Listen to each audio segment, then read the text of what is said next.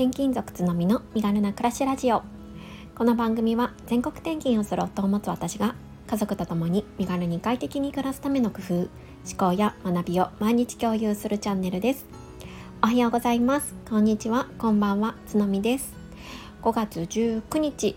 金曜日です。皆様いかがお過ごしでしょうか？え今日は、えー、スキルシェアで自分業を育てるという考え方についてお話ししたいなと思っています。えっとね、昨日ちょっとラジオでもお話ししたんですけれどもベビーシッターのスキルシェアサービスのキッズラインを利用したんですね。うん、でそのキッズラインではベビーシッターではなくって今回は家事代行で使ってみたんです。キッズラインねあのウェブサイトとかアプリご覧いただくと分かると思うんですけれども、え基本的にはうん保育サービスを提供されているスキルシェアのプラットフォームになるんですが最近ね料理とかお掃除をもしますよっていうえー、サポーターさんが増えているみたいででねこれずっと使ってみたいなって思ってたんですね。で今回初めて使ってみたんです。でそれがねあの来てくださった方、まあ、いつも知った、えーと、子どもたちの託児でお世話になっているシッターさんに来ていただいたんですけれどももうめちゃくちゃスキルが高かったんですね。なんか最初えー、お仕事そのお掃除を始められる前に、えー、私プロではないのでそんな期待しないでくださいねって言われて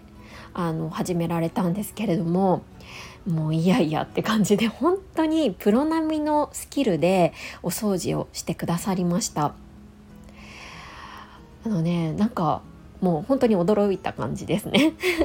私結構あの、まあ、自分の会社のサービスでもあの家事代行とか依頼できるのでいろんな方に今まで、えー、家事代行をねあの一般の方に、えー、別にプロではない一般の方にお願いしてきた経験っていうのがたくさんあるんですけれどもその中でも多分5本の指に入るぐらいのスキルの持ち主の方でした。うん、でその方は、えーとまあ、A さんとしましょうか。うん、で A さんは、えーとね、基本的にはやっぱあのシッターサービスっていうのをやっていてであのお料理とかお掃除っていうことも、まあ、本当ね、まあ、ご自身が日常生活でやっているから、まあ、自分のスキルの提供の一部として、まあね、あのキッズラインでもサービス提供ができるっていうことからやられているみたいなんですね。うん、でね、まあ、今回何を頼んだかというと主に水回りの掃除を頼みましたでお掃除といっても結構ねあのいろいろあると思うんですけれどもあの本当にね細かいところまで特にお風呂のお掃除をしてくれたんですよね。うん、あのどこまで細かかったかっていうと何だろうこうシャンプーとかを置く台とかあるじゃないですかこう横にこうついてるようなうちまあ賃貸なんで備え付けのものがあるんですね。でねそれをちゃんと何て言うんだろうと取り外しして取り外ししたところとかも全部きれいにしてくれたりとかしてえむしろここは取り外せるんだっていうところに 今回気づ気づいたリスターぐらいなんですけれども、うん、それぐらい徹底されたお仕事だったんですね。でもうちょっとすごいねあの気になってというかもうぜひ私自分の会社のサービスに登録してもらいたい。その私自身もスキルシェアの、えー、プラットフォームアプリとかウェブサイトを運営しているんですけどそのサービスにね登録してもらいたいって思ってね勧誘したんですよ。勧誘って言っても、まあ、別にあの登録はね無料なので使うか使わないかはその方に決めてもらえばいいかという感じで、まあ、結構ね軽いノリで聞いてみたんですそしたらねすっごい食いつきがよくってもうぜひやりますって言ってくださったんですね。うん、まずそのなんだろうフットかフットワークというか新しいものをあの拒まないっていう姿勢も素晴らしいなと思ったんですけれどもあの聞いていくとねその方がどういう人生を歩みたいかっていうところまで話してくださったんですね。でその A さんは、うん、と今ねキッズラインで見てみたら1100回以上の業務実績をされてるんですね。1100回あのいわゆる託児を受け負われてるんです。で話を聞いたところ、えーと、その A さんも私のように転勤族みたいなんですね。うん、でご主人のやっぱ仕事の都合でいろいろ地域を転々としてると。だからあの将来将来というかいろどんなところにいてもやっぱり自分自身で働けるような、うん、いわゆる自分業っていうのをね育てていきたいっていう風な考えを、うん、少し前から持っていてでキッズラインとかそういうスキルシェアキッズラインだけじゃなくていろいろなねあの託児サービス他にもあるんですけれどもにも登録をされているようでした。でね、今お子さんは3人いらっしゃって、えーと、結構もうね成人をされてるお子さんもいらっしゃるのでだいぶ子育ては、うん、なんだろう一段落されている方だったんですよね。うんまあ、そういうタイミングもあってやっぱねこれから自分業っていうのをどんどん育てていきたいっていう結構意欲に満ちた方で。あの昨日一昨日か、うん、一昨日は実は企業企業塾にも行ってきたんですよとか話してくれましたわざわざね広島まで行ってその企業塾のところにあの行かれていたそうなんですすごいですよね。でそして何か発信とかもされてるんですか？って聞いてみたら、うん、インスタをやられているみたいで、まあ、しっかりね数千人のフォロワーさんもいらっしゃってこう育てられてるそういうなんだろう発信も自分業もしっかりこう育てられてるっていう感じでしたね。でねあの、まあ、今回その A さんのお話を聞いて思ったのはやっぱりまあこれからねどういうライフスタイルを送りたいかなって考えた時にやっぱりこううん自分業ってを育てていくってやっぱ一つの選択肢になるんじゃないかなって思うんですね。うん、でその自分業を育てるっていろいろな方法があると思うんです。まあ、こういうふうに発信ラジオであったりとか、まあ、あのインスタや、うん、ツイッターとかいろいろ発信をして育てるっていうことも一つあるかなって思うんですけれども A さんのようにいろいろなこうスキルシェアサービスに登録してご自身のスキルをうんとしっかり市場に流していくっていうこともやっぱり大切なんだなっていうのがすごいね実感できました。まあ、これあの別にあの私自身がそのスキルシェアのねあのアプリを運営してるからっていう、まあ、ポジショントークになってしまいそうなんですが、まあ、実際でもそうだと思うんですよね。で私も改めて、まあ、このね自分業を育てる上でのこのスキルシェアを使うメリットっていうのをちょっと考えてみました。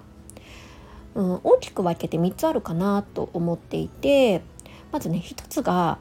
レビューが集まるっていうことが大きいかなと思います。うんやっぱりこうお客様からの評価とか、まあ、そういうものがねしっかりその、うんと、アプリとかサイトに行けば集まっていてあこの人こういう人なんだなこんな実績があるんだなっていうのがしっかり集まるっていうのがまず大きいかなと思います。で2つ目がまずレビューそのレビューが集まるっていう前に話せばよかったことかもしれないんですけどお客さんが見つけやすいっていうのはねやっぱこれ最大のメリットかもしれないですね。うん、これはあるかなって思いますね。やっぱり一から自分業を育てるってなった時に一番困るのって集客の部分かなって思うんですね。うん、どこにお客さんがいるのかどこに自分のスキルを欲しいって思っている人がいるのかってこれってやっぱりね見つけ出すの大変かなって思うんです。でもそのスキルシェアのプラットフォームアプリであったりとか、まあ、ウェブサービスっていうのを利用することによって、まあ、それをねある程度興味を持っている人が集まっているので非常にうーん最初のお客様を見つけやすいっていうのがあるかなって思います。例えばその A さんであればもう1100回も実績を持たれてるんですよね。でおそらくこの1100回の中にはリピーターさんっていうのがたくさんいらっしゃると思うんです。私でさえその A さんにもう回ぐらい は依頼しているのでおそらくね固定のお客様を、まあ、キッズラインの中で見つけてそこでまあ何回も何回もリピートされてるからこその実績回数なのかなって思うんですよね。でこういう、まあ、固定のお客様が見つかるとおそらくキッズラインを離れたとしてもで自分業をね本格的に始めよう、まあ、独立しようとか思った時もおそらくついてきてくれる方になるかなって思うんですよね。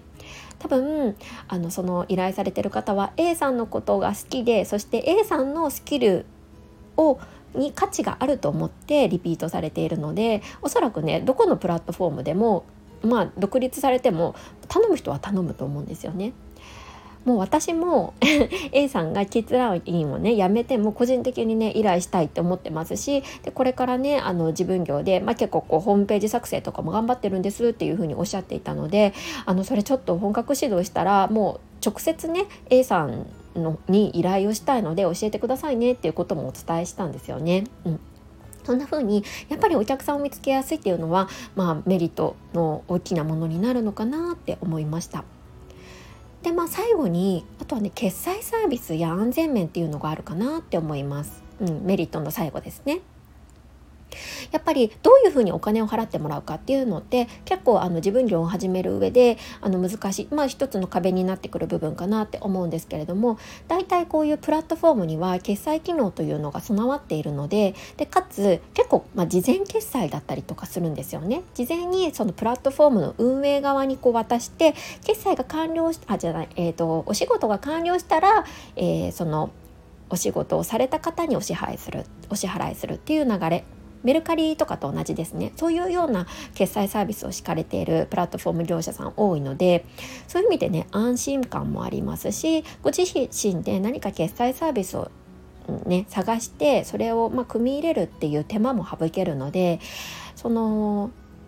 独立前とか自分業を育てるっていう段階では非常に使いやすいんじゃないかなって思ったんですよね。うんまあ、こんな風にねちょっと昨日、まあ、A さんのお話を聞きながら、うん、やっぱりねこういうスキルシェアサービスって、まあ、これからねこういう観点で副業とかあのマルチプルの副業ですねという観点だけではなくってその将来の基盤づくりの一つとしてもあ使えるんだなって思ったのでちょっとね皆さんにシェアをさせてもらいました。なんかねこう社会人か独立かフリーランスかみたいなこう選択肢をこうあのー、定めてしまうのではなくって例えば社会人をしながらもその自分自分業将来の自分業をコツコツ育てるっていう観点で言うとなんだろうできる時にこういう何て言うんですかねこうスキルシェアサービスを利用しながらこう自分のねあのスキルの価値とかをうーん市場に出してみてチェックしてみるっていうのは一つあるのかなって思うんですよね。なんかそうすることによってなんだろう求められているうんニーズと自分が提供できる価値の、うん、と誤差っていうのを、うん、限りなく少なくできるかなって思うんですけれど思いますしあとなんかこうマーケット感覚っていうのもうん、身につきやすいんじゃないかなって思うので、まあ、こういう観点でもねあの私あの本業の方でも発信をしていきたいななんて思いました、えー、自分でこれから育てたいよというあのどなたかの参考になったら嬉しいなと思います。はい、ここまで聞いてくださって本当にありがとうございます。放送にね、何かしらいいなという気づきがあったりとか、うんとコメントとかあったら、ぜひぜひいただけると大変あの励みになります。いつも本当にありがとうございます。えっ、ー、と、ちょっとですね、お知らせを挟ませてください。えー、来週の土曜日ですね、5月27日の土曜日のえー、午後3時から15時から、えー、ワーママゆかのアウトプットラジオをスタンド FM で配信されているワーママゆかさんと、えー、コラボ生配信をしたいなと思っています。あのー、ちょっとね初めてのあのコラボ生配信あではないんですけれども私にとってはでもあのゆかさんとは初めてになるのでまあねどんな感じになるかなとちょっとワクワクドキドキしているんですがこんなこと話してほしいよとかあの何かねネタとかございましたら ぜひぜひお寄せいただけるととっても嬉しいです。アーカイブもねおそらく流す予定なんですけれどももしお耳の空いてらっしゃる方は、えー、リアルで参加していただけるとすごい嬉しいなと思います。はい、えー、ここからはコメント返しをさせていただきます。えっ、ー、と、103回目の放送、あなたが大きな決断をするときはどんなとき？に、えー、ゆずきさんからコメントをいただきました。ありがとうございます。えこの放送ではあの私がね今までの人生を振り返った時に何かね大きな決断をする時って大体迷わなかったなっていうことをお話しした回になるんですね。で何かこう変えたいと思ってモヤモヤしていてでもあのスパッと決められない時っていうのはちょっとずつ動くっていうのがいいんじゃないか。そんなお話をした回になります。ゆずきさんです。こんにちは。大きな決断迷いなく決断できるって素晴らしいですね。私の大きな決断は結婚でした。話すとすごく長いので割愛します。ちなみに私は肌顔の肌荒れは、ま、全然ないです。しかし体は乾燥肌で痒かったのですが今は全くないですね。ということでコメントいただいています。ゆずきさんありがとうございます。なるほど。結婚ですね。うんうん。それは大きな決断の一つになりますよね。そういえば私も結婚は悩まなかったですね。うん。なんかあのゆずきさんは なんかこれもねゆずきさんの今までのこうコメント返しとかをあの拝見していてあの知ったことなんですけれどもあれですよねあのご主人ととっても仲が良いというようなあの印象を持っておりましたがあのやっぱりねあのそんな素敵なご主人と結婚されたという決断は迷わなかったっていうことなんですね。うん話すとすごく長いというところすごく気になりますが どんな感じだったんだろう。はい、そして、えーと、肌荒れについてね、えーと顔の肌荒れは全くないっていうことでこれすっごい羨ましいなって思いました。なんかね秘訣とかあったら是非教えてください。そして体の方もあの肌荒れかゆみはあったけど今はもうないっていうことですね。うんそれはなんか変えたとかあるんですかね。すごく気になるコメントでした。ゆずきさんいつも本当にありがとうございます。はい、えー、今日はこのぐらいにしたいなと思っています、えー、週末になりますがちょっとねあの寒暖差が大きいので皆様お体ご自愛ください。それではまた明日。